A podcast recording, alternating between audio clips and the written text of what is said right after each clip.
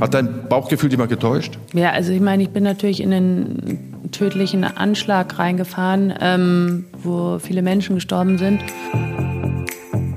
Die syrischen Rebellen waren jetzt keine großen Fans von mir, sagen wir es mal so. Und ähm, dann habe ich aber auch gehört, dass ich bei der Liste vom Assad drauf bin. Ich habe mich, glaube ich, das letzte Mal als Kind gelangweilt. Ich langweile mich keine Sekunde. Aber es gibt einen sehr hohen Preis, den man zu bezahlen hat. Und den sieht man nicht. Leute denken immer, es ist cool und es geht immer gut aus. Aber es geht halt auch nicht immer gut aus. Einen traumhaft schönen guten Mittwoch, all ihr Lieben und Liebenden da draußen und herzlich willkommen zu einer neuen Folge von Jenke Extreme Momente. Heute mit einer Gästin, die genauso einen am Sender hat wie ich, möchte ich behaupten, denn auch sie ist irgendwie immer auf der Suche nach dem ganz Besonderen, dem, dem Besonderen, das auch sehr oft sehr gefährlich ist, weil das nun mal die Umstände mit sich bringen. Und ähm, ich freue mich sehr an einem geheimen Ort, denn was so private Sachen angeht, da ist sie ein bisschen zurückhaltend, hier äh, bei Jenke Extreme Momente mit ihr sprechen zu können. Hallo, Julia Leb, eine Kollegin. Hallo, vielen Dank für die Einladung. Oh, sehr gerne. Und das heute, also wir, wir, wir strahlen ja immer am Mittwoch aus, aber heute ist Toten Sonntag und wir haben gerade eben schon geklärt, ähm, das ist ja eigentlich, du lebst in Bayern, so viel kann man sagen, oder? Ja. Okay, das ist da schon ein ernstzunehmender Feiertag, oder? Ähm, wie das so ist, weiß ich nicht. Für mich, also ich gehe halt ähm, an den Friedhof und denke der Toten. Also ob man das Allgemein oder weil da, weil da Teile deiner Familie liegen? Nee, weil ich das so möchte. Also die liegen da auch gar nicht. Ich denke halt an die Ach. Menschen, die schon gegangen sind. Okay, ja schön. Eine, eine, eine schöne Geste klingt so ein bisschen banal. Das ist schon mehr als eine Geste. Eine schöne Erinnerung, Wertschätzung. Ach, da kann man ja so viel jetzt. Ähm, viele Worte suchen, die dazu passen. Ähm, liegt das vielleicht auch daran, dass du sehr viel mit dem Tod zu tun hast, weil du bist Kriegsberichterstatterin und hast natürlich auch immer wieder äh, sehr schwer verletzte Menschen vor Augen, tote Menschen vor Augen. Glaubst du, dass es da eine Verbindung gibt? Ähm, ja, also in meinem Beruf ist man natürlich viel öfters mit also der Endlichkeit des Lebens konfrontiert als vielleicht in anderen Berufen.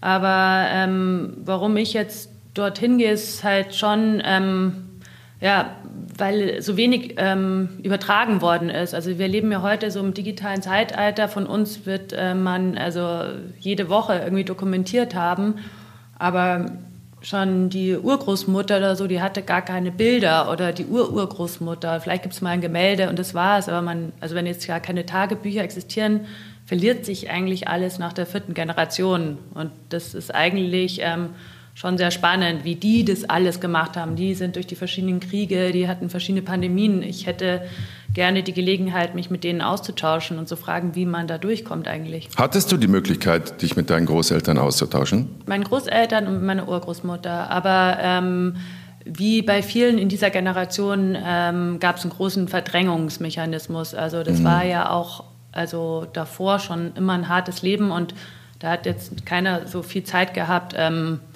seine Wunden zu lecken, sondern das war halt ein hartes Leben. Es sind halt viele Leute auch in der Familie gestorben und so. Da hat der Tod auch mehr so zum Leben gehört als heutzutage. Mhm. Und das haben viele von denen, die diese traumatischen Situationen, ob das jetzt Kriege oder andere Nöte waren, äh, erlebt haben, das auch scheinbar irgendwie, du sagst so Verdrängungsmechanismus, aber ich glaube, das ist schon sehr präsent geblieben bei diesen Menschen, aber die hatten einfach, die wollten da nicht mehr drüber reden. Aus ganz unterschiedlichen Gründen. Aber ich meine, ich rede jetzt nicht nur von dem Zweiten oder Ersten Weltkrieg, das war ja immer so. Und das ist ja eigentlich das Gemeine, dass man mit Kindern nicht spricht. Also man kommuniziert nicht, was passiert ist. Wie kann man auch einem Kind erklären, was Krieg ist? Ähm, oder wie krass die Welt ist. Aber die Energie ist ja trotzdem da und die Energie ist ja trotzdem eine Art von Kommunikation. Und die Kinder checken mhm. das genau, aber es wird nie ausgesprochen. Und da gibt es, glaube ich, schon so auch eine Verbindung ähm, von Leuten, die eben ja, diesen Kriegen auf die Spuren gehen, dass sie halt sozusagen das Geheimnis lüften, das ihnen irgendwie immer vorenthalten worden ist. Und viele sind natürlich auch ins Grab gegangen mit ihren Geheimnissen. Ja, was aus so einer Sicht irgendwie verständlich ist. Man will das nicht immer wieder aufrütteln und, und wach machen auf der anderen Seite, aber so psychologisch betrachtet ist das ja auch keine Lösung, weil man weiß ja mittlerweile, dass Traumata über drei bis vier Generationen weitergegeben werden, auch wenn man nicht darüber spricht. Dann vererbt man es halt an die Kinder, Enkelkinder, Urenkel Und die stehen dann da mit ganz vielen Fragen, die sie nicht mehr stellen können. Ne? Und es sind nicht ihre Ängste und sie wissen nicht, was sie treibt. Und das fand ich interessant, weil es gab so einen Test mit ähm, Mäusen und die haben Mäuse mit ähm, Parfüm besprüht und dann gab es einen Elektroschlag und dann gab es eben keinen Elektroschlag mehr, aber der, der Duft des Parfüms hat die halt natürlich in Panik versetzt.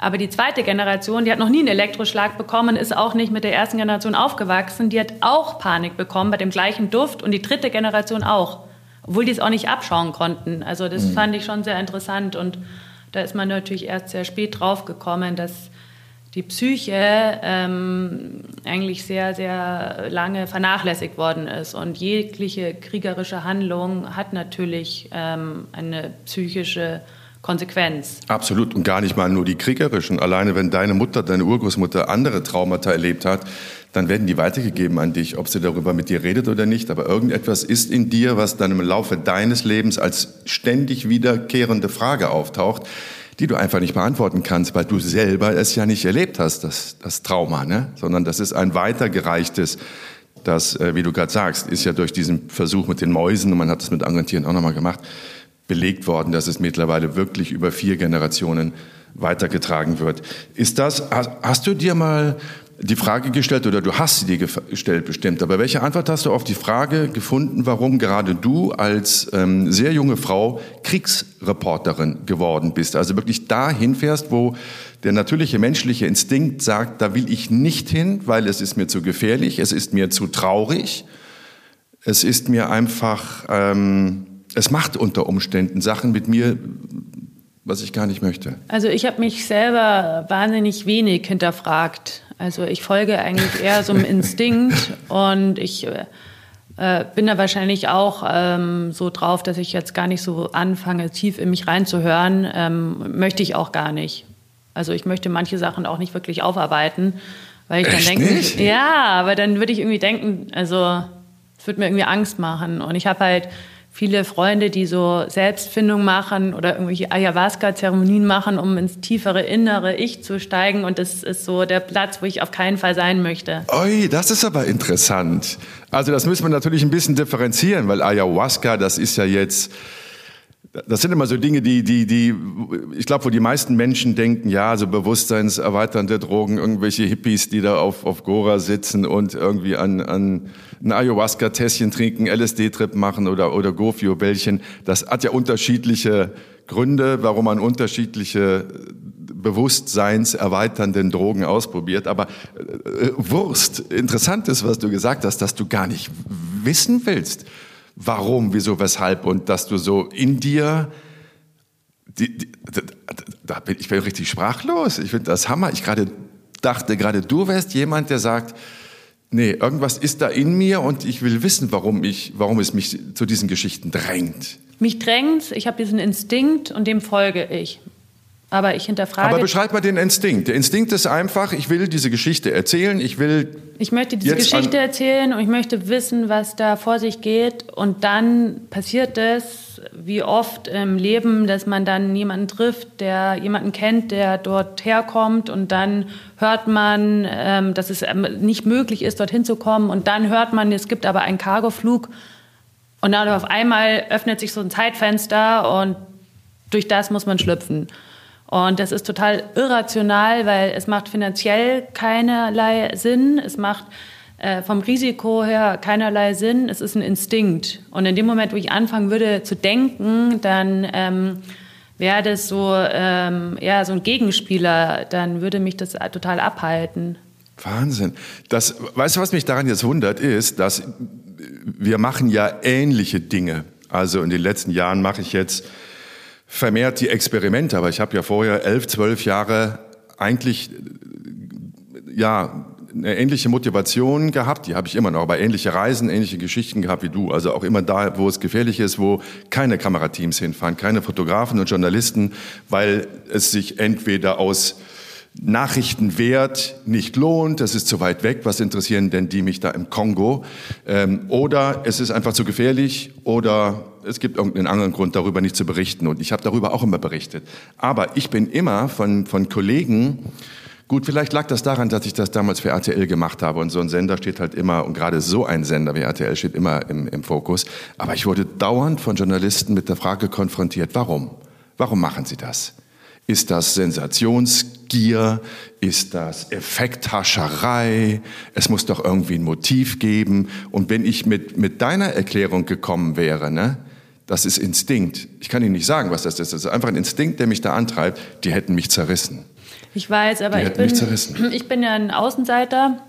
Also ich arbeite ja ähm, eigentlich nur für mich selber ähm, und dann, wenn ich irgendwo auch zurückkomme, dann ich muss mich gar nicht rechtfertigen, weil ich bin ja selber Journalistin und ich bin eigentlich auch lieber ähm, hinter der Kamera. Ich verstehe gar nicht, warum man sich in Schubladen stecken lassen muss. Als Frau, als äh, Wahrheitssuchender wie du oder ich ähm, mhm. kann man nicht Sachen machen, die vielleicht nach außen hin keinen Sinn machen. Und viele Amerikaner zum Beispiel fragen mich immer, weil die nur in Geld denken, irgendwie, mit denen ich zu tun habe, die verstehen das nicht. Und dann denken die immer, dass ich irgendwelche anderen Geldgeber habe, weil diese Fragestellung sagt viel mehr über die andere Person aus, als über die, die das einfach das macht.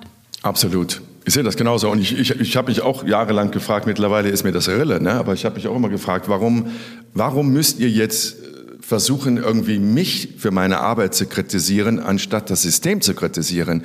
Wie kommt es denn überhaupt, dass solche Situationen überall auf der Welt seit Jahren bestehen und, und es wird nicht darüber berichtet oder es wird nichts dagegen unternommen? Kümmert euch doch darum und kümmert euch nicht darum, eine Antwort zu finden auf die Frage, warum ich in gefährliche Gebiete fahre und mein Leben riskiere.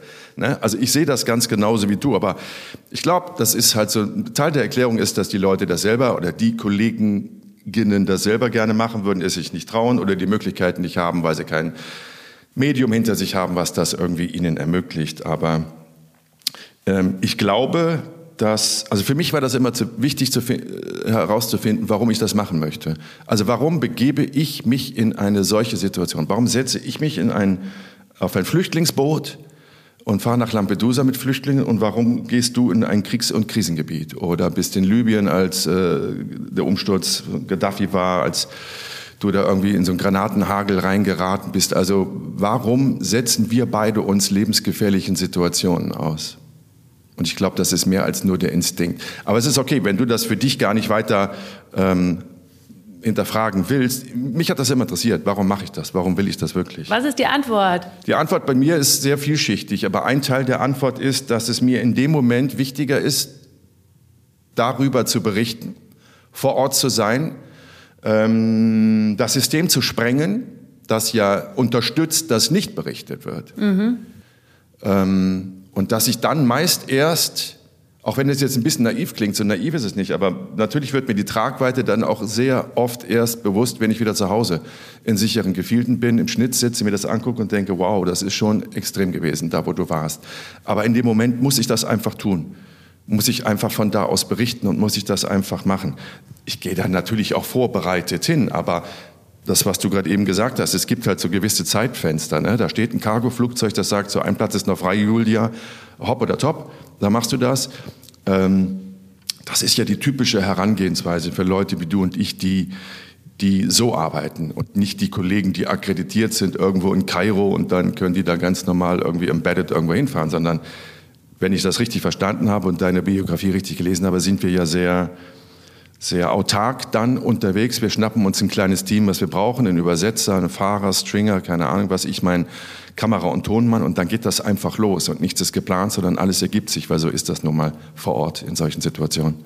Ja, das finde ich interessant, dass du das auch so siehst, weil ähm, diese Art von Journalismus ist einfach Licht machen. Ja? Also man zeigt, was ist und Unrecht, das im Dunkeln stattfindet, ähm, hält für immer an und kann sich zu einem Monster herausarbeiten. Ähm, Aber in dem Moment, wo man es einfach dokumentiert hat, man, finde ich, auch sein Soll erfüllt, dann ist es draußen und dann wird der Artikel oder der Beitrag immer wieder geschert und dann ist die Aufmerksamkeit da und dann können die Leute eben nicht mehr machen, was sie wollen mit den anderen. Das ist eigentlich das Schöne an dem Beruf. Mhm.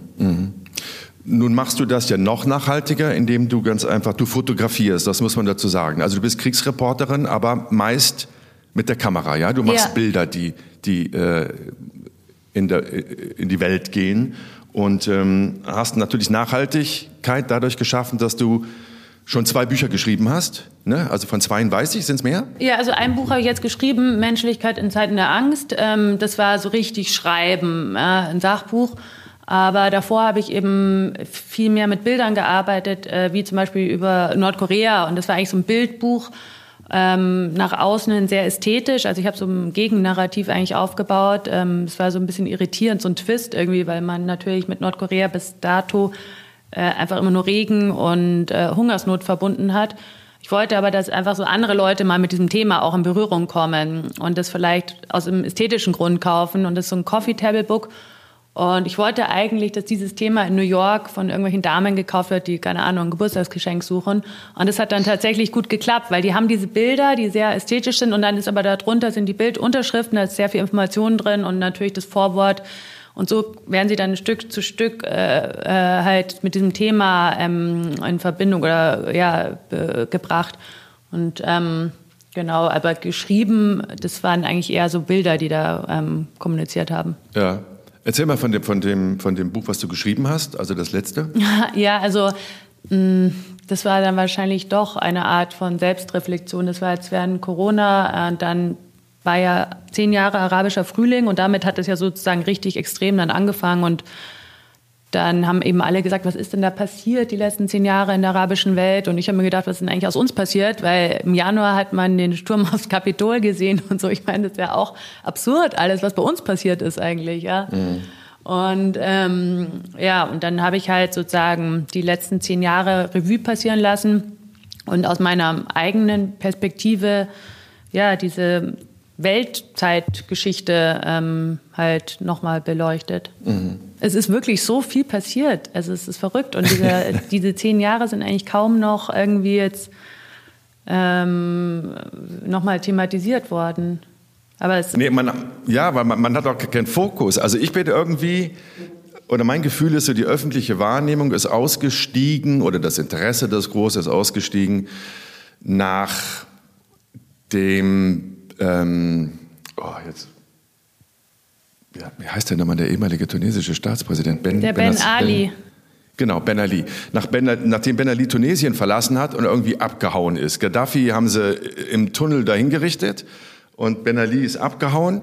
Und Assad, gut, das ist jetzt noch ein bisschen präsent, aber nachdem die, die Herrscher, die Führer, die Diktatoren, wie auch immer du sie nennen willst, Autokraten oder was immer, verschwunden waren, war auf einmal Feierabend. Das hat sich niemand mehr für diese Region interessiert, aber die, die Situation für die Menschen vor Ort hat sich ja überhaupt nicht verändert. Die sind in den gleichen Nöten wie damals. Ne?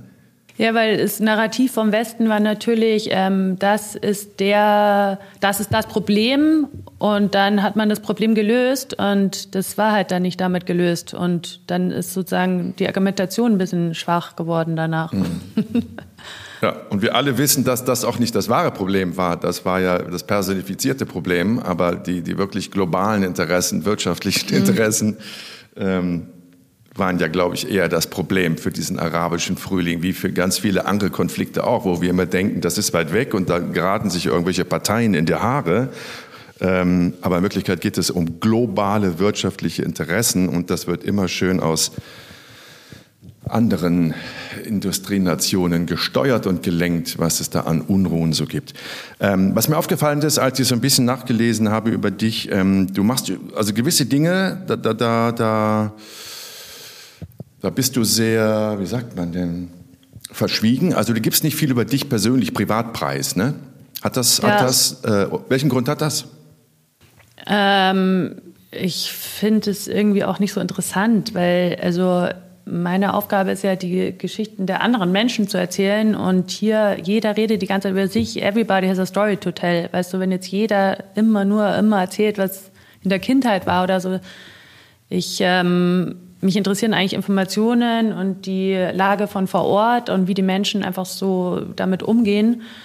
Und dadurch, dass ich halt sehr, sehr viel unterwegs war, habe ich natürlich auch ähm, tatsächlich dann auch ja, Probleme bekommen. Ähm, ich bin halt äh, auf der Liste, also die syrischen Rebellen waren jetzt keine großen Fans von mir, sagen wir es mal so.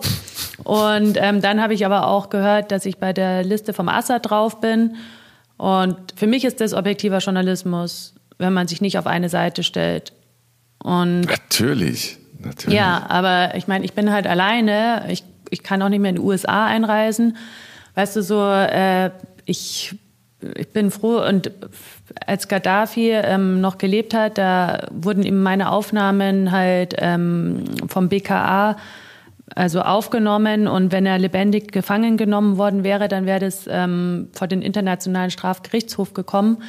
Also dann hätte ich als freie Journalistin äh, die Aufnahmen gehabt, weißt du, so ich habe dann irgendwie, ich bin zum Problem geworden für manche mhm. Leute und deswegen möchte ich eigentlich nicht, dass man weiß, wo ich wohne oder generell so das es geht eigentlich eher so um den Inhalt und jetzt nicht irgendwie, was ich ganz ja. Mittag esse oder ob ich Single bin oder nicht. Habe ich mir auch gedacht, das spielt ja auch keine Rolle, ob du jetzt äh, in der Beziehung lebst oder Single bist. Ich dachte nur so, ich habe auch gesagt, okay, das ist die logische Erklärung, ne, um sich zu mhm. schützen. Je weniger irgendwie in der Öffentlichkeit über einen bekannt ist, desto vermeintlich sicherer ist man. Aber äh, auf der einen Seite denke ich dann halt, und das wirst du wahrscheinlich auch merken, ich kriege halt auch wirklich sehr viel Post von Menschen, die Ähnliches machen wollen wie ich beruflich und dann sagen, wie hast du das gemacht, wann hast du angefangen? Ne? Also für, für die, für den Nachwuchs, also für Leute, die dasselbe machen wollen wie wir, ist sowas natürlich interessant, was du wann gemacht hast, wie alt du bist, wie gewisse Dinge funktionieren. Ähm, aber sehr viel wichtiger ist natürlich deine Sicherheit. Nur in Zeiten wie diesen, digitalen Zeiten, also du hast dein Handy bei dir, da weiß sowieso jeder Verfassungsschutz und Nachrichtendienst und Geheimdienst, äh, wo du bist. Also diese ganze Observation, die wissen alles, die wissen, wo du wohnst. Verstehst du? Die Leute, die dir wirklich ans Fell wollen, ans Leder wollen, die haben eh die ganzen Informationen. Das ist mir, aber ich bin jetzt auch nicht so wichtig, dass da jetzt sämtliche Geheimdienste irgendwie drauf und also das, da bin ich auch nicht wichtig genug. Ähm, aber es gibt halt viele Leute, die, es gibt halt einfach Freaks und ich möchte auch einfach, ich, ich liebe das, anonym zu sein. Und ich finde es auch mhm. nicht schlimm, irgendwie in einem herrlichen Restaurant mal einen Weißwein zu trinken. Und deswegen bin ich kein schlechter Mensch. Ja, also ich möchte halt irgendwie frei sein und ähm, ja, ich finde das eigentlich ganz normal. Und diese Briefe kriege ich auch, wie du sagst, und es tut mir irgendwie so leid, weil ich kann denen eigentlich immer nur abraten davon, weil natürlich die denken, das wäre mega aufregend, das stimmt. Also ich habe mich, glaube ich, das letzte Mal als Kind gelangweilt. Ich langweile mich keine Sekunde, aber es gibt einen sehr hohen Preis, den man zu bezahlen hat und den sieht man nicht. Und das habe ich jetzt eben dann in diesem Buch auch geschrieben, dass es ein großes Tabu ist in unseren Kreisen, dass es einfach dieses posttraumatische Belastungssyndrom gibt, das viele Soldaten haben, aber das ganz viele Kriegsreporter auch haben, die enorme Probleme haben mit persönlichen Beziehungen, die Schlafstörungen haben, die ähm, teilweise sich so leer fühlen, dass sie sich immer wieder einem Adrenalinkick aussetzen müssen und das wird dann wirklich gefährlich. Und ich kenne auch zwei Leute, die deswegen ähm, umgebracht worden sind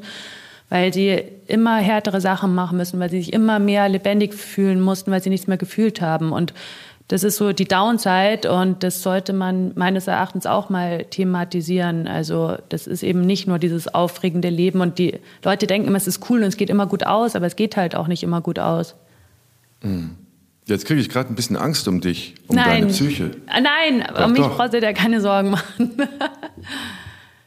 Nee, nee, ich habe. Aber wo, wo, wo stehst du denn gerade jetzt, was die Stabilität angeht? Also Stabilität nicht im Sinne von, dass du einen an der, an der Murmel hast, sondern Stabilität im Sinne von Balance. Also wir, wir, wir müssen ja immer wieder in so eine Balance kommen. Ne? Wir, wir ja. haben so, so ein Pegel, das ist alles sehr volatil, aber trotz alledem braucht unsere Psyche immer wieder mhm. diese Balance. Und was du gerade erzählt hast von Kollegen, die, die dann diese Lehre hatten, die ja gar nicht zu füllen ist, das wissen wir ja auch, also schon mal gar nicht so zu füllen ist. Ähm, das ist natürlich, das ist natürlich ein Kampf, den der Einzelne nur verlieren kann. Also wo stehst du da? Also ich habe ein, ein ganz, ganz großes Privileg, weil ich ein sehr soziales, festes Umfeld habe und ein sehr großmütiges. Und das ähm, hat mir auch in schweren Zeiten sehr geholfen. Das ist einfach eine große Stabilität. Ähm, ich habe auch die Möglichkeit, mit diesen Bildern zu arbeiten. Und das ist für mich auch ähm, wahnsinnig befreiend, wenn man, wie du gesagt hast, also du hast diese Bilder gemacht und wenn du die dann wieder siehst, ja, dann wird einem erst bewusst, was eigentlich passiert ist. Und dann bringt man das raus und damit ist so eine Art innerer Auftrag auch erfüllt, weil man, diese Menschen, die teilen ja auch sehr extreme Momente mit jemandem und sehr intime Momente und die wissen ja auch gar nicht, wie lang es noch weitergeht und das ist dann sozusagen, ja, der Vertrag, dass man das wenigstens rauskriegt, dass man die Geschichten erzählt. Und im Moment, wo das rauskommt, habe ich eine innere ja, Befriedigung, weil ich dann dieses, ähm, erfüllt habe, mein Versprechen. Und also mir geht's gut, ich bin stabil, aber ich habe sehr viel ähm, tatsächlich und also es wundert mich einfach, dass das so lange ein Tabu geblieben ist, weil ähm, es ist sehr gefährlich, gerade für Freiberufler, äh, gerade für sensible Leute. Und ich habe natürlich auch Leute kennengelernt, die dann Zyniker werden, die dann einfach lachen, wenn es keine Ahnung, der Feind, den hat es erwischt, hahaha. Ha, ha. Ähm, der hat noch in die Hose gemacht, als er umgebracht worden ist und so. Das ist nicht lustig. Das sind Zyniker, die sind kaputt gegangen innerlich. Ähm, und die sensiblen Leute, die das sich alles sehr zu Herzen nehmen, die, glaube ich, zahlen schon einen sehr hohen Preis. Da muss man aufpassen, die muss man auch schützen. Ich persönlich glaube, das mag eine gewagte These sein, aber ich glaube, dass die Zyniker vorher schon Zyniker waren. Weißt du, genau wie jetzt durch die ganze Corona-Pandemie, die Leute, die sozial waren und, und sich um den Nachbarn gekümmert haben oder auch um die Menschen, die sie nicht kennen, einfach mal gekümmert haben, einfach mal nett zu denen waren und hilfsbereit waren, die waren das auch vorher. Das ist keine Pandemie und keine Krise, die das aus den Menschen hervorkitzelt oder in den seltensten Fällen. Aber das ist nur meine private These. Ich glaube, ich glaube unser, unser beider Motivation ist für Psychologen, Psychologinnen echt ein gefundenes Fressen. Die würden sich sehr, sehr freuen, uns beide mal auseinandernehmen zu dürfen. Weil du, was du sagst, also diese, dieser, dieser Trieb und diese, dieses, oh, diese, diese, diese Stimme oder, oder, die, oder dieses, wie sagt diese, diese, diese, diese Anziehung an solche Orten, das, an, zu solchen Orten, das ist ja auch immer und zu solchen Geschichten, das ist eine Auseinandersetzung, die du mit dir führst und die ich mit mir führe. Verstehst du? Und das machen wir aber über ein anderes Medium, halt über Menschen, die Not erleiden und in ganz extremen Situationen sind. Aber im Endeffekt ist das für uns, glaube ich, eine Form von Therapie. Ja. Ja. Aber ist egal, müssen wir nicht drüber reden. Aber äh, das ist meine Meinung. Also ich glaube, dass du irgendwann, das liegt wahrscheinlich daran, dass ich jetzt einfach 150 Jahre älter bin als du. Aber irgendwann kommt zu der Punkt, wo du sagst, ja, jetzt ist mir auch klar, warum ich das mache. Warum mache ich das?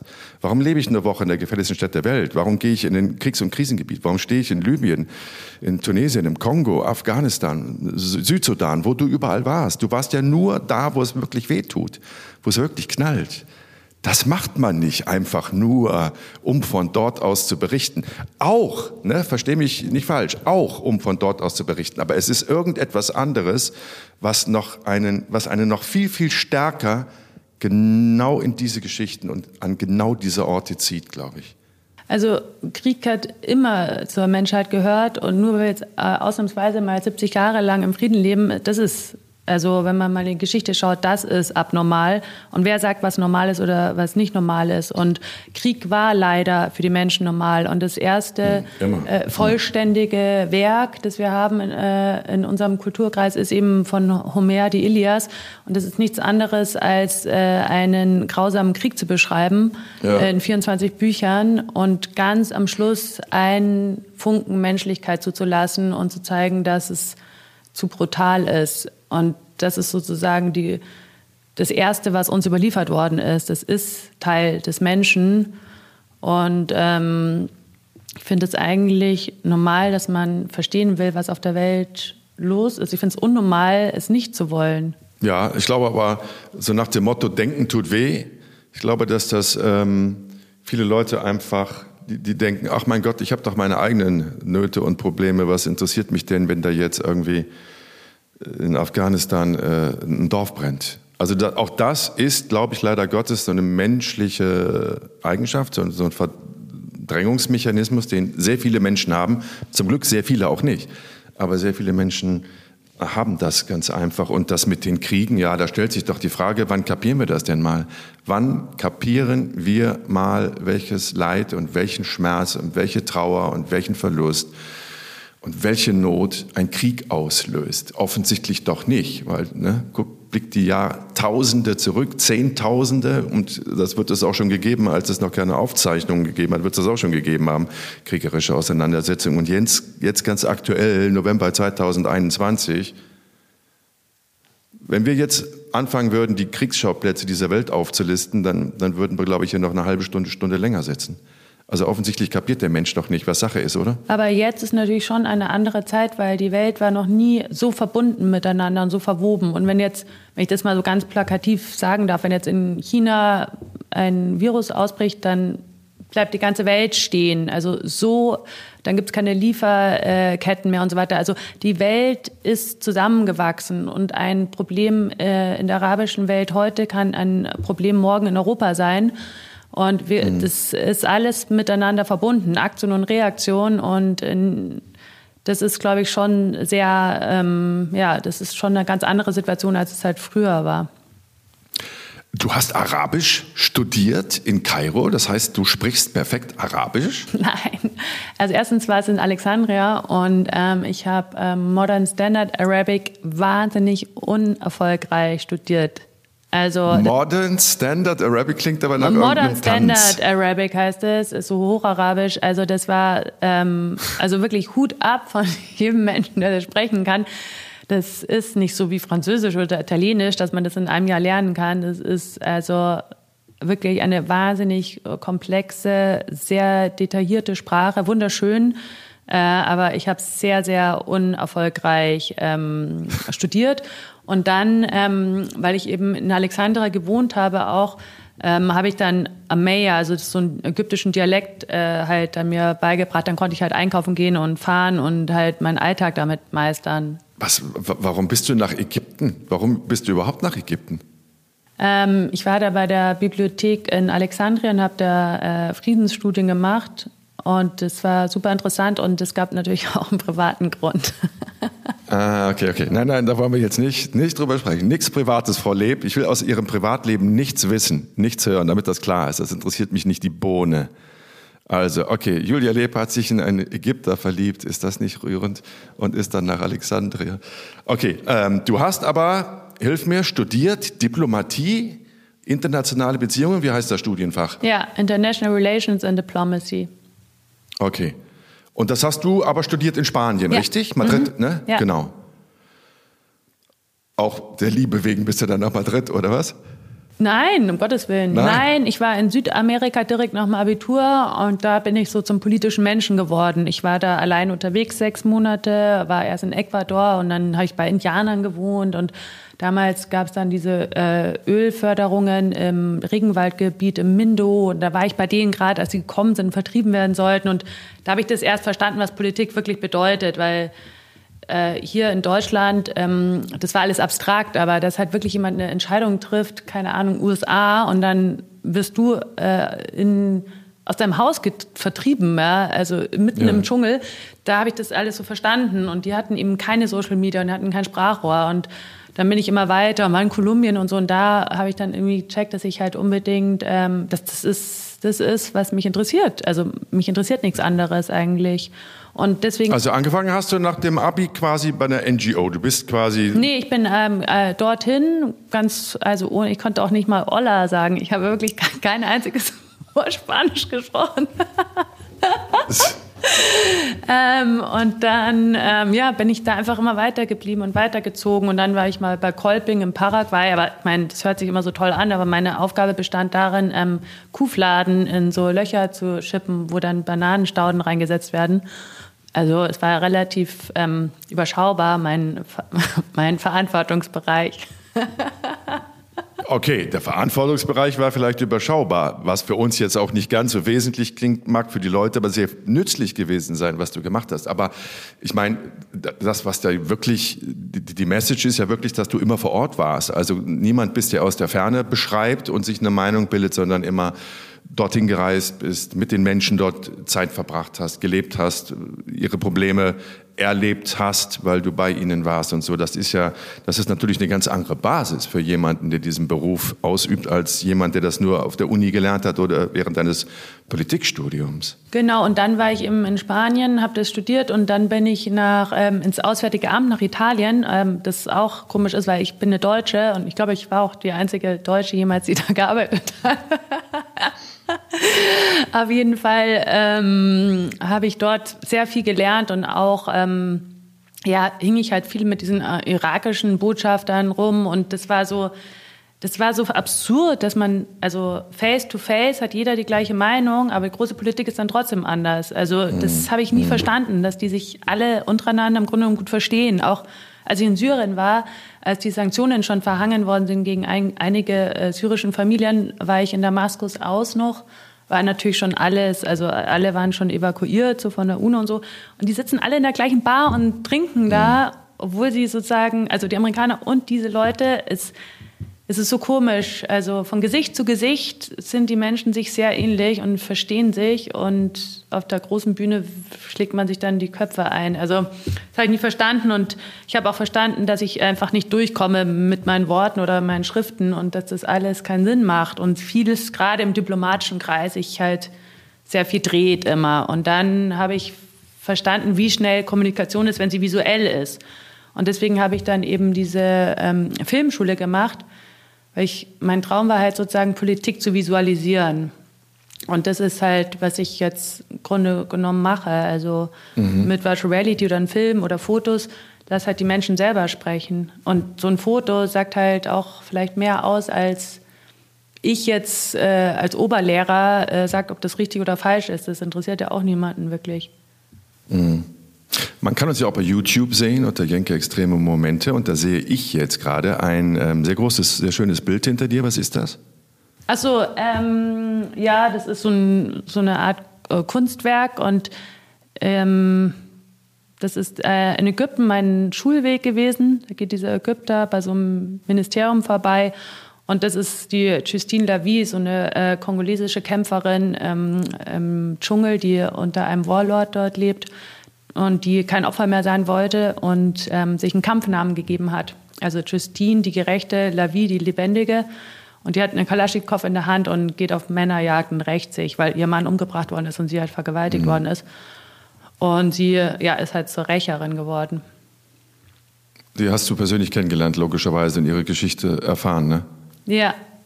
ja. Und ja, und das ist halt so, Ägypten ist halt so interessant, weil Ägypten äh, war halt die Hochkultur und Kleopatra halt so die erste Pharaonin oder letzte Pharaonin der Welt und heute ist es halt ein mega Patriarchat. Und manchmal mhm. denke ich mir, vielleicht sind die uns schon voraus. Also die hatten ihre Hochkultur schon und wer weiß, wo wir in 500 Jahren stecken. Ja, ja absolut. Das ist gar nicht so absurd, dieser Gedanke. Oh, gütiger. ja, ja. Was war deine erste, erste Geschichte, die du verkauft hast, also wo du Geld für bekommen hast? Ach, das ist so eine gute Frage, weil ich habe so mega Sachen. Boah, ich kann ja gar nicht sagen, was für mega Sachen ich habe. Ich habe da nie irgendwas verkauft. Aber ähm, ich habe so tolle Sachen immer gehabt. Aber ähm, verkauft, ja, das war, also nach dieser ähm, Schule war ich im Kongo und habe da so mein ganzes Privatgeld in so einen Dokumentarfilm versenkt, was ich jetzt auch also ich musste das machen. Es hat keinen Sinn gemacht, das nicht zu machen, aber ähm, es ist halt auch also sehr teuer und sehr, also würde ich jetzt auch niemandem raten. Ich habe dann später das wieder verkauft, weil ich dann da äh, drauf aufgebaut habe. Ich war ja dann sozusagen zehn Jahre im Kongo, also mit großen Abständen. Und dann ja natürlich arabischer Frühling, ja. Aber müssten nicht die, müssten nicht die, die großen Sender ein totales Interesse an dir haben als Freelancer, dass die sagen, pass auf, äh, fahr mal dahin, fahr mal dahin, fahr mal dahin, bring uns eine Geschichte?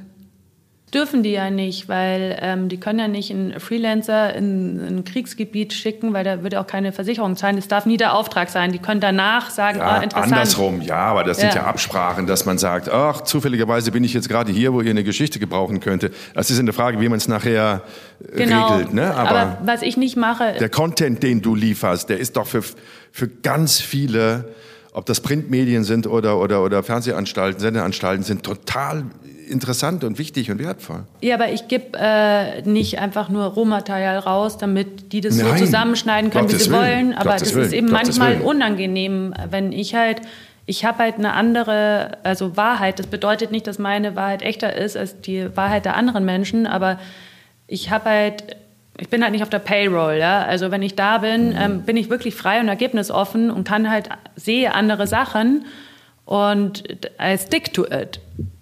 Und das bedeutet mhm. aber nicht, dass jetzt das stimmt und alles andere nicht. Das ist ja immer nur eine Miniaturrealität. Jeder da, da sieht das in dem Moment. Und da bin ich aber, lasse ich mich nicht, auch nicht abrücken. Ja. ja. Das mache ich ja auch. Deswegen mache ich ja das, was ich mache. Ich sage ja, also ich sage ja immer, das ist meine Sicht, meine Sicht der Dinge. Das ist das, was ich erlebt habe jetzt in den letzten Wochen. Und das mag aus, aus anderen Augen und aus einer anderen Wahrnehmung komplett anders sein, aber das ist jetzt meine Sicht. Damit schütze ich mich natürlich auch immer davor, jetzt irgendwie allgemeingültig sein zu wollen, was man ja niemals ist. Das ist doch logisch. Das ja, kann man das, ja gar nicht ja. sein. Deswegen sollte, es, so schade, ja, deswegen sollte es viel mehr solche Leute geben, weil dann hätte man ein Mosaik, das ein ganzes Bild entstehen lässt. Und es kann einfach genau. nicht sein, dass wir unsere Informationen im Informationszeitalter äh, von irgendwelchen ähm, Nachrichtenagenturen bekommen. Welcher freie Journalist berichtet denn heute ganz frei äh, aus der Türkei, keine Ahnung, Erdogan kritisch? Mhm. Wir haben da alle zugeschaut. Wie kriegen wir denn unsere Informationen aus China her? Also wann hast du das letzte Mal China auf der Schlagseite gesehen? Das ist das wichtigste Land der Welt. Warum findet das nicht mehr statt? Ähm, wie, also gerade die Pandemie hat das natürlich nochmal äh, bestärkt, aber wo kriegen wir denn unsere Informationen her? wenn nicht solche Leute wie du äh, da vor Ort sind. Ja, oder wie du. Das ist ja das ganz große Problem, was den, den, den, den, den Wert von Nachrichten und die Objektivität von Nachrichten angeht. Ne? Das ist halt alles im Netz und ähm, die Leute, die sich da informieren wollen, die, die geben irgendwelche Suchbegriffe bei Google ein und dann glauben sie informiert zu sein. Aber dass das natürlich alles gelenkt ist und, und manipuliert und Interessensvertreter gesteuert ist, ähm, das will halt wieder keiner wahrhaben, weil auch das, wenn man sich, wenn man sich wirklich objektiv so oder so objektiv wie möglich informieren will, dann ist das Arbeit. Das ist sehr zeitintensiv und das bedeutet sehr viel Arbeit. Und da reicht es nicht, irgendeine Schlagzeile zu lesen. Aber die Menschheit ist so konditioniert, dass sie eine Schlagzeile braucht oder nur haben will oder nur verkraften will, in der irgendwie die ganze Geschichte abgebildet ist, was ja nicht funktioniert.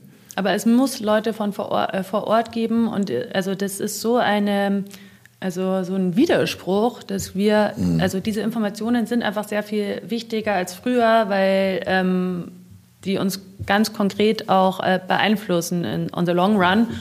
Und ähm, ja, also jeder spart sich zu Tode und wir haben keine Leute mehr vor Ort. Mhm. Das ist schrecklich, aber ich bin da so ein bisschen pessimistisch. Ich glaube, dass sich das in absehbarer Zukunft nicht ändern wird, weil die Interessenslage eine komplett andere geworden ist. Und wenn du heute kritisch berichtest über die Türkei, äh, über China, äh, ach Gott, da kannst du ja fast jedes Land jetzt nehmen, wo es ein bisschen politisch instabil ist oder Menschenrechte nicht ganz weit oben stehen, dann wirst du äh, es mit Widerständen zu tun haben. Ne? Dann wirst du deine Geschichten nicht verkaufen können. Äh, unser einer wird dann irgendwie Druck, politischen Druck bekommen, was ja auch immer wieder versucht wird. Also auch in meiner Arbeit gibt es halt, und das ist ja jetzt bei weitem nicht mehr so politisch relevant wie bei dir, ähm, oder politisch gefährlich wie bei dir, wird immer wieder versucht, Druck auszuüben. Das kann man so nicht sagen und bitte das äh, weglassen. Und, ne? Also ich glaube, das ist keine Zeit, die Leute wie dich und mich und andere ermutigt, da äh, extrem kritisch offenen Auges durch die Welt zu laufen, weil die wirtschaftlichen Interessen viel zu dominant sind. Wie schützt du dich, wenn du jetzt da deine Interviews führst? Ähm, wie, wie schützt du dich? Ähm, also diese Interviews, die wirklich gefährlich waren, so in meiner, meiner Vergangenheit, wie habe ich mich geschützt? Ich war halt immer du wirst das wissen, man kann die Sache vorrecherchieren aus Deutschland. Dann hat man so gewisse Eckpfeiler, was Sache ist jetzt im jeweiligen Land, politische Situation, wer die Parteien sind und so. Das kann man also ein bisschen recherchieren. Und dann bin ich immer einfach dorthin gereist. Ich muss ganz ehrlich sagen, dass ich meinem damaligen Sender immer gesagt habe, ich hätte sehr viel mehr Informationen, als ich in Wirklichkeit hatte damit die mich überhaupt reisen lassen. Äh, teilweise hatte ich wirklich extrem wenig zu bieten, weil ich wusste, ich finde das nur vor Ort. Das ja, das ist verrückt, auch bei den, ja, bei den Dokumentarfilmen, dass man dann jetzt schon sagen soll, dass man ein Kind trifft und eine alte Frau und die genau. weint und so. Woher ja. soll ich denn das wissen? Das ist völlig absurd, das geht nicht. Aber so sind halt die, die, die Macher. Die wollen halt genau das haben, damit die, die Reise schön durchkalkuliert ist und auch dramaturgisch und von vornherein geplant. Aber so arbeiten, wenn ich das richtig verstanden habe, weder du noch ich. Ich, ich reise, das ist eine Reise im wahrsten Sinne des Wortes. Eine thematische Reise und eine, eine ähm, geografische Reise, meine Reise. Und was dabei rauskommt, weiß ich am Anfang nicht. Will ich auch gar nicht wissen. Das ist ja das Spannende, sich dann wirklich ein Bild zu machen. Ich habe mir immer Leute gesucht, die aus der Region sind, logischerweise, so Stringer ne, vor Ort, die die Sprache sprechen, die die, die Region kennen, die mir auch immer schnell mal irgendwie einen Wagen besorgen können oder irgendwas besorgen können, was ich jetzt brauche für die Dreharbeiten. Und durch die habe ich mich immer schon geschützt gefühlt, wenn die gesagt haben, komm, in die Region fahren wir heute besser nicht ähm, sondern morgen oder übermorgen. Ich brauche dann noch ein paar Kontakte, die muss ich machen in das Dorf und dann können wir da hinfahren. Dann habe ich mich immer auf diese Menschen verlassen. Wenn ich denen einmal vertraut habe, habe ich denen auch mein Leben anvertraut. Ich nehme an, bei dir ist das ähnlich, oder? Ja, also da, weil es hört sich natürlich komisch an, Instinkt und so, aber natürlich entscheidet man sich, ähm, fahre ja. ich mit dem mit und fahre ich nicht mit dem mit. Und ja. Vertrauen ähm, ist halt dann, ja, mir geht es dann auch so, ich vertraue dann den Menschen. Hm. Das ist völlig richtig. Also Instinkt oder nenn es Bauchgefühl oder Herz oder keine Ahnung was. Also ich habe immer gespürt, wenn es wirklich lebensgefährlich wurde. Und ich habe es auch immer gespürt, wenn ich mich auf die Menschen verlassen konnte. Gab es bei dir einen Fall, wo dein Bauch dir was anderes gesagt hat, als dann sich nachher als Situation herausgestellt hat? Ähm, hat dein Bauchgefühl dich mal getäuscht? Ja, also ich meine, ich bin natürlich in den tödlichen Anschlag reingefahren, ähm, wo viele Menschen gestorben sind. Äh, du hast das schon oft erzählt, aber sei so lieb, erzähl das nochmal. Wir, wir, wir reden jetzt von ja, Afghanistan? Lib nee, Libyen. Ähm, In Libyen? Da würde ich jetzt natürlich so mit dem Wissen von heute probieren, die Menschen abzuhalten ähm, und würde natürlich so da nicht reinfahren, aber da war meine Informationslage einfach nicht ähm, gut genug.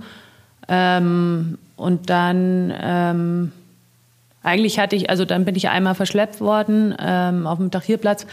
Da hat mir mein Instinkt gesagt, ich muss hier weg. Und dann bin ich trotzdem gegen meinen Instinkt da geblieben. Also eigentlich mhm. hat mich der Instinkt nicht getäuscht, ja. Das erste, also auch in Libyen, bist du in einen Granatenhagel geraten, ne? Da ist, erzähl mal kurz, wo, wo wart ihr, wo, auf, auf, auf, was für einem Weg wart ihr? Wo wollt ihr hin und was ist, was ist plötzlich also passiert? Also es waren die Tage, in dem der, ähm, also die Revolution in den Krieg gemündet ist. Und dann ähm, sind wir in eine vermeintlich befreite Stadt gefahren. Ähm, und wir haben davor noch Rebellen getroffen, die ähm, hatten eine Autopanne, deswegen sind wir stehen geblieben, haben mit denen gequatscht und währenddessen haben uns lauter so Autos überholt, da waren so Familien drin, die haben uns so zugewunken, habe ich so zurückgewunken, die sind auch in diese Stadt gefahren.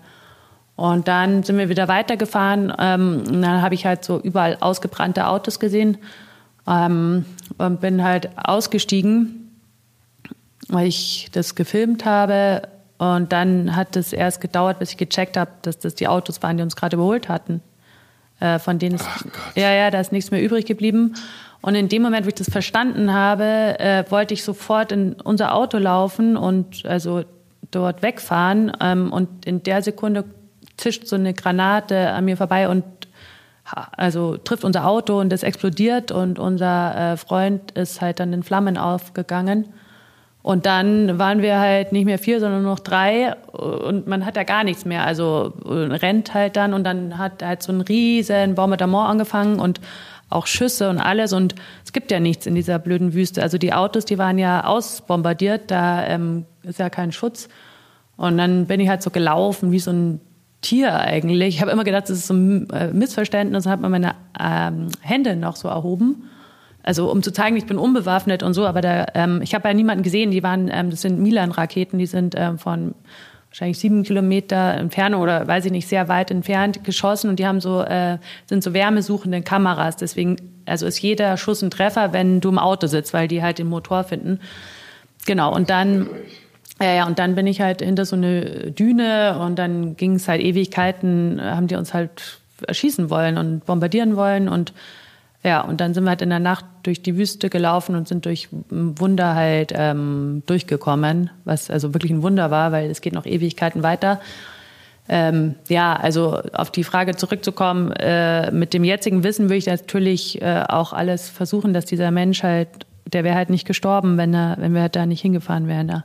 Hm. Wer waren denn die anderen, die euch bombardiert haben? Ähm, das war ähm, Gaddafis Truppen. Also die sind ja dann, die haben diesen Vormarsch gemacht. Prega ist so eine wichtige Ölstadt. Und die war erst in der Hand der Rebellen, dann in der Hand von den Gaddafi-Gruppen. Und dann haben die von dort aus eben diesen Vormarsch auf Benghazi ähm, gestartet. Und da sind wir halt richtig reingekommen. Und ähm, kurz danach äh, sind die eben von der NATO, also in Schutt und Asche bombardiert worden. Also ich bin danach nochmal dorthin und bin diese ganze Strecke abgefahren, vom Benghazi nach äh, Brega. Und das ist, also es war ein einziges Grab. Da waren Tausende von Autos, Lastwagen, ähm, natürlich auch Panzer. Das muss so ein Gemetzel gewesen sein, da hat kein einziger überlebt von denen. Also ich meine, habe ich Freude, ich meine, das waren Leute, die natürlich einen Freund umgebracht haben und auch mich ermorden wollten.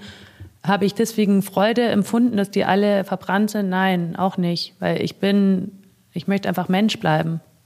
Mhm.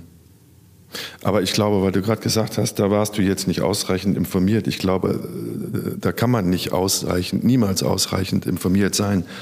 Weißt du, also wie willst du denn da, wie willst du denn da ausreichend informiert sein? Niemand wird dir erzählen, so, wir planen jetzt in einer halben Stunde irgendwie einen Angriff.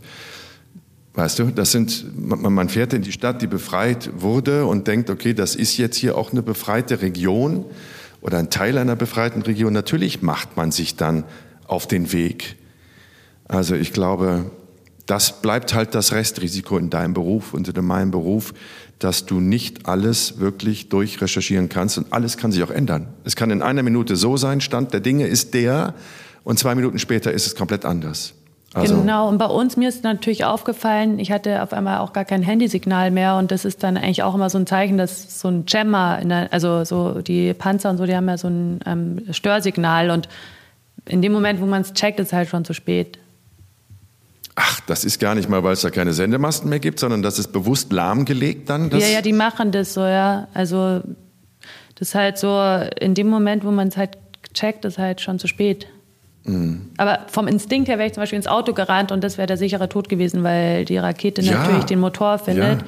Da, weil man natürlich denkt, Auto ist sicherer, als wenn man da alleine rumläuft. Und ja, weil ich halt auch nicht militärisch bin. Ja, ich möchte aber auch nicht so denken, wie bringe ich jemanden um und wenn der so reagiert, wie erwische ich den noch? Ich mag diese, ich mag dieses Denken gar nicht haben. Deswegen heißt mein Buch mhm. auch Menschlichkeit in Zeiten der Angst, weil ich bin kein ähm, Kriegsfürst, sondern ich möchte die, die, Menschen im Vordergrund stellen und nicht irgendwie mir überlegen, wie man wen fertig macht.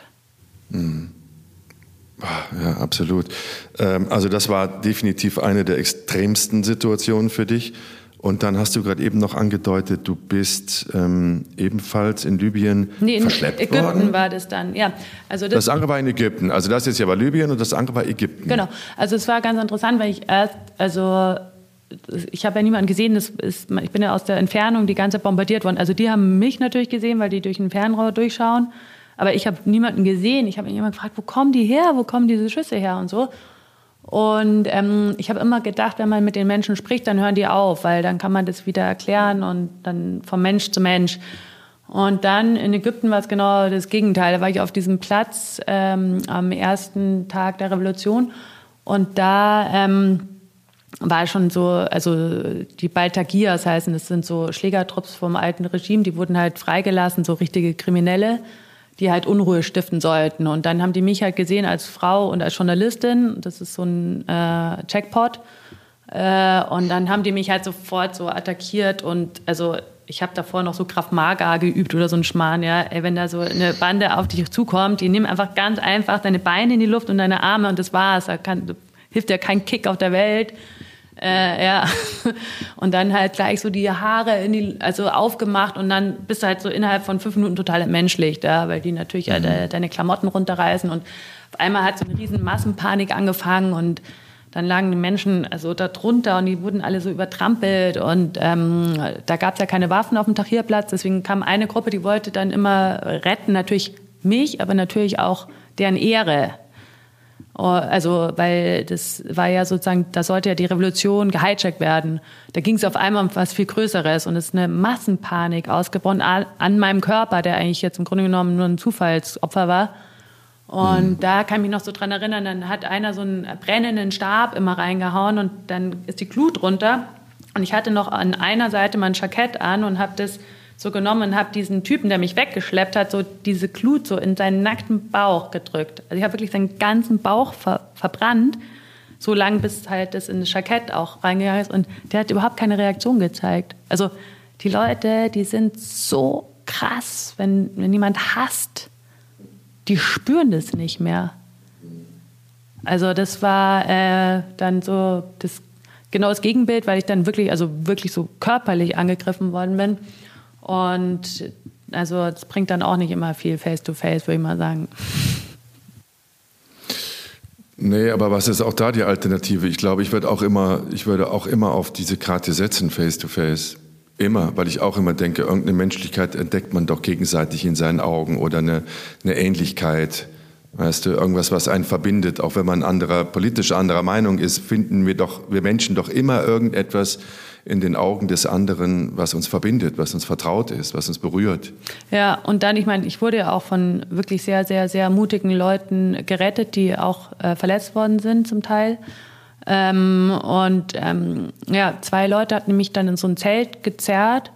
Und da habe ich auch genau auf diese, also ich war, ich war natürlich auch nicht mehr ganz, also die haben alles von mir runtergerissen, was ging. Und dann habe ich dem einen eben gesagt, er soll mir seine Klamotten geben. Und ich habe immer wieder zu ihm gesagt, ich bin deine Tochter, ich bin deine Schwester, ich bin deine Tochter, ich bin deine Schwester. Habe ich einfach wie so ein Schock immer wieder mhm. gesagt, um mhm. dieses, mhm. äh, also dass ich, dass ich an was appelliere, an dieses Menschliche. Du, ich weiß, du hast eine Tochter, ich weiß, du hast eine Schwester, ich bin das. Und das hat dann auch tatsächlich funktioniert. Na klar. Oh mein Gott, wie lange willst du das noch machen?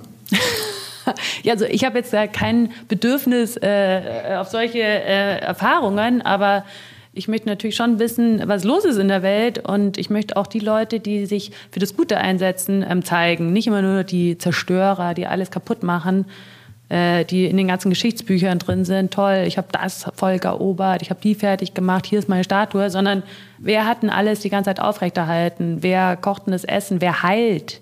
Wo sind denn die Ärzte? Wo sind denn die Frauen, die gebären und verzeihen? Äh, wo sind denn die? Warum hm. gibt es von denen hm. keine Statue?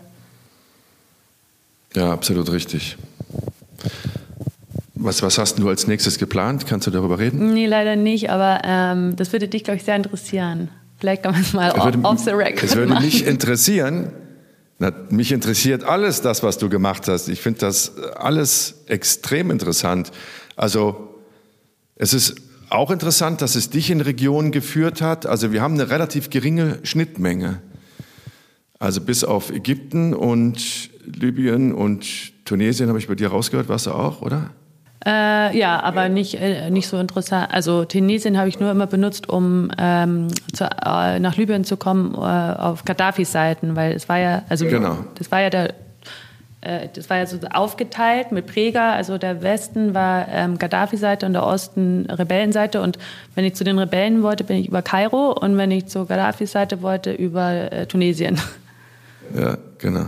Und da stand ich, als Gaddafi dann auf der Flucht war und dann auch, weiß ich nicht, 50.000 Flüchtlinge täglich über die libysch-tunesische Grenze mhm. kamen. Da habe ich dann auf einmal, der den ganz anderen Auftrag hatte, halt so ein Flüchtlingsboot äh, zu dokumentieren. Das ist ja wirklich verrückt. Bitte? Das muss ja, wie kann ich mir das vorstellen? Da seid ihr in dieses Boot, das war ein Schlauchboot, oder?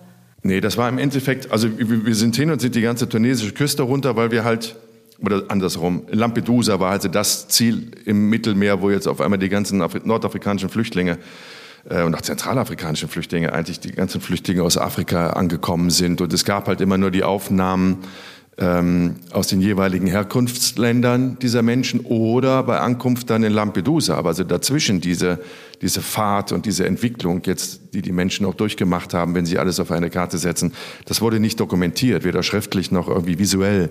Und das war mein äh, Motiv. Ich wollte, ich wollte diese Menschen begleiten. Ich wollte wirklich wissen, wie ist das, wenn du alles auf eine Karte setzt und dich dann in eine vermeintlich bessere Zukunft ähm, aufmachst, in eine vermeintlich bessere Zukunft. So, das war der Wunsch dahinter, aber ob das umsetzbar war, das wussten wir nicht.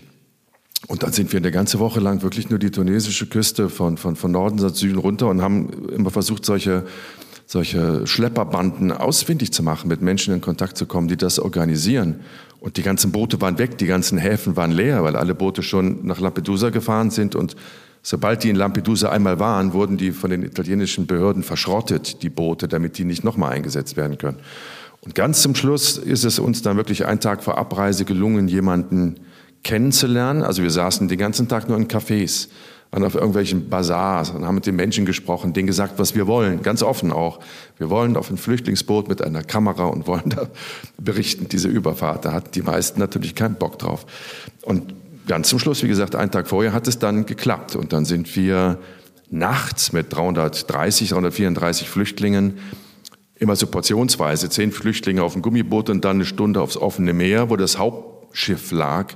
Und dann sind da alle 300 Flüchtlinge auf so ein altes Holzschiff, so ein alter Kutter, äh, verfrachtet worden. Und dann sind wir, das sollte eigentlich 12 bis 14 Stunden diese Überfahrt dauern, dann waren wir zwei Tage unterwegs mit, mit sieben Meter hohen Wellen und Leuten, die panisch einfach über Bord gesprungen sind, weil sie äh, so eine Angst hatten. Und also wirklich extrem, also in meiner beruflichen Laufbahn, in der ich auch wirklich sehr viel extreme Situationen erlebt habe und Orte und Menschen besucht und getroffen habe, war das definitiv das absolut Extremste. Weil keiner von uns nach einer gewissen Zeit mehr wusste, ob wir das lebend äh, erreichen, das, das, das Inselchen Lampedusa. Ja, aber das.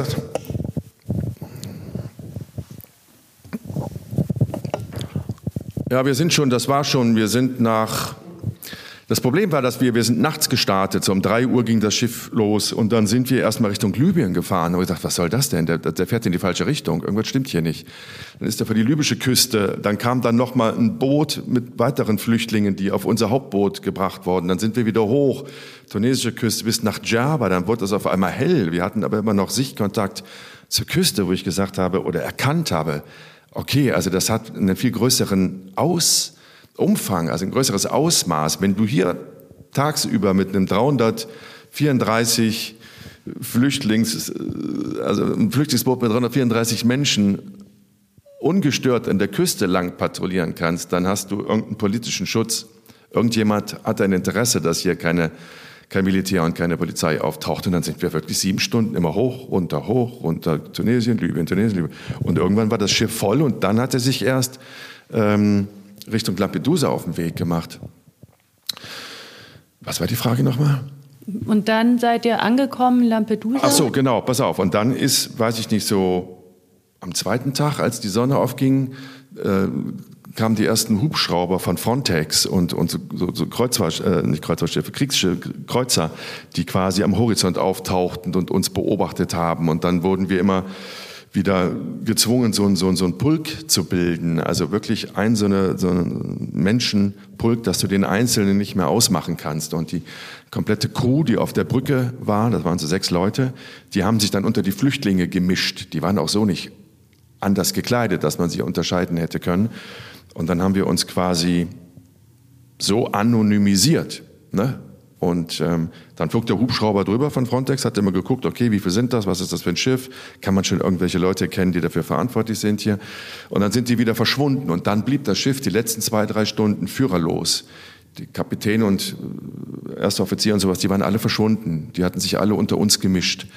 Und das Schiff trieb einfach nur so auf dem Meer. Und dann kam die italienische Küstenwache, legte an und hat dann das Schiff in den Hafen von Lampedusa in der Nacht gefahren. Und dann sind alle verhaftet worden. Ja, wir natürlich zuerst, weil die gesehen haben, dass wir da mit einer Kamera und einem Kopflicht äh, das gedreht haben, wie wir quasi dann in den Hafen von Lampedusa einlaufen. Und dann sind wir ja fünf, sechs Stunden verhaftet worden, aber jetzt nicht in der bösen Absicht, nicht weil wir irgendwas Kriminelles gemacht haben, sondern weil die einfach unsere Informationen haben wollten. Ne?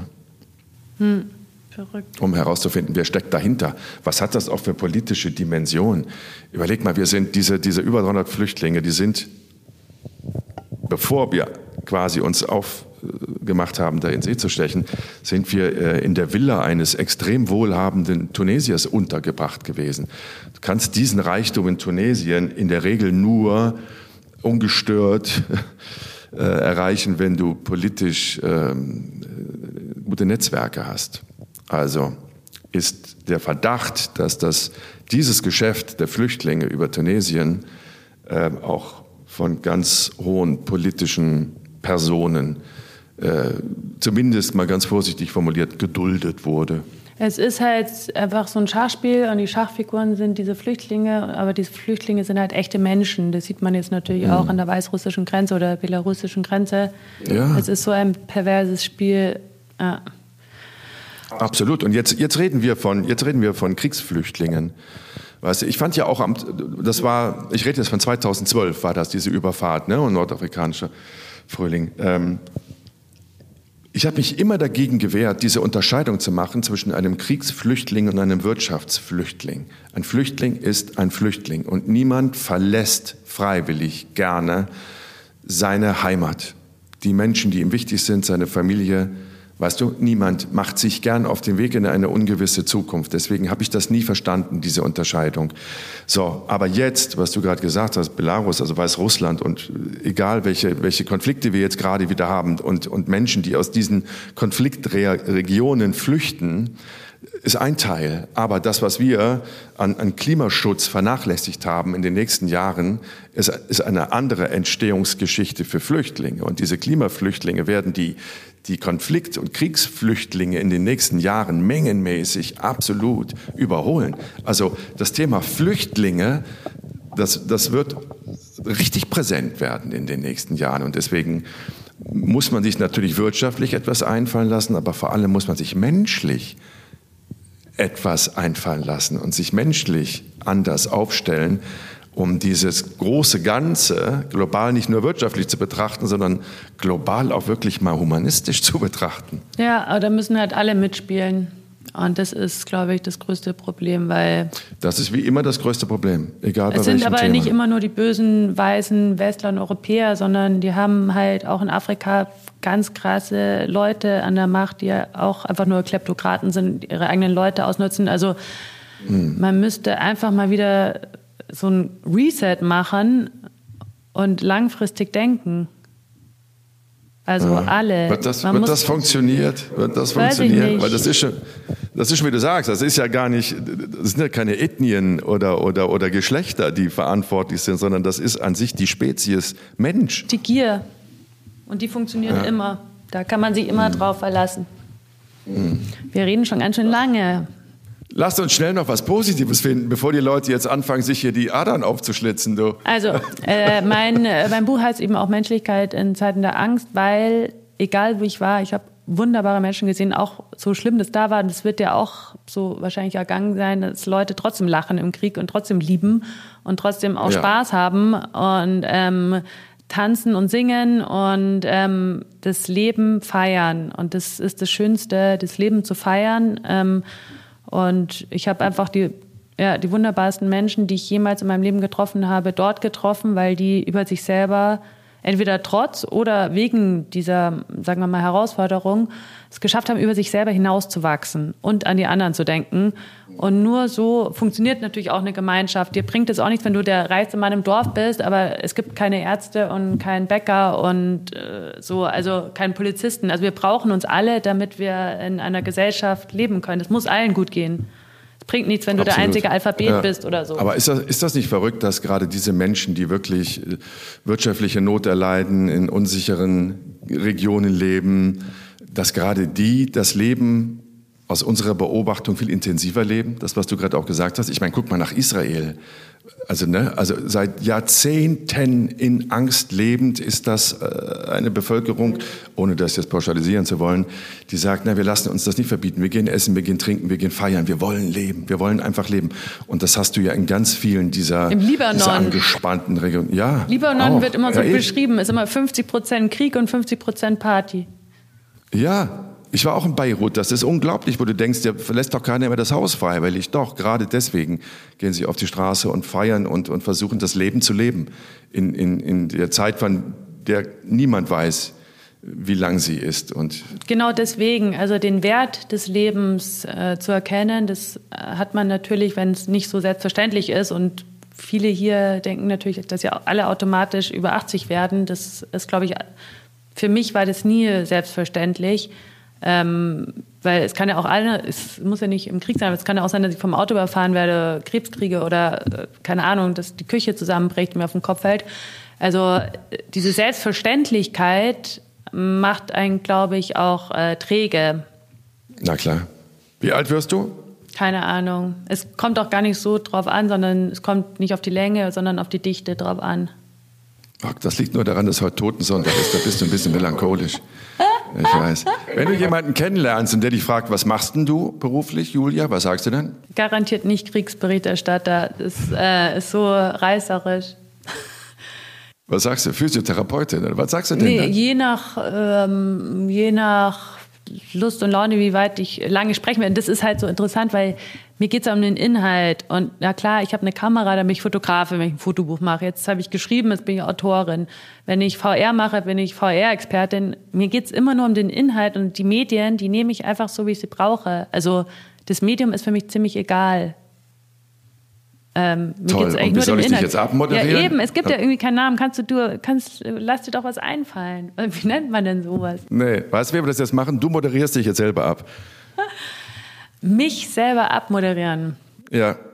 Das war eine weitere Folge von Jenke Extremo Momente die mir sehr viel Spaß gemacht hat, die mir, das, das sind ja so wertvolle Begegnungen, auch mit dir jetzt, Julia, das ist eine total wertvolle Begegnung, weil es zum Glück sehr viele Menschen gibt, die so denken wie du und ich. Nicht, dass das jetzt besser ist als das andere, aber das ist zumindest sehr differenziert.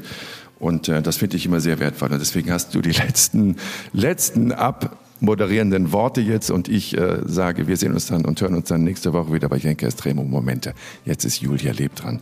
Denn äh, was machst du eigentlich, Julia Leb? Wer bist du? Ich bin eine Suchende und freue mich immer wieder über Begegnungen wie diese, weil ähm, es viel mehr solche Menschen gibt, als man denkt, glaube ich. Und ähm, ich finde, man sollte die mehr unterstützen und mehr ins Ausland schicken, weil wir alle davon profitieren würden. Tschüss, vielen Dank. Pass auf dich auf, lass es dir gut gehen.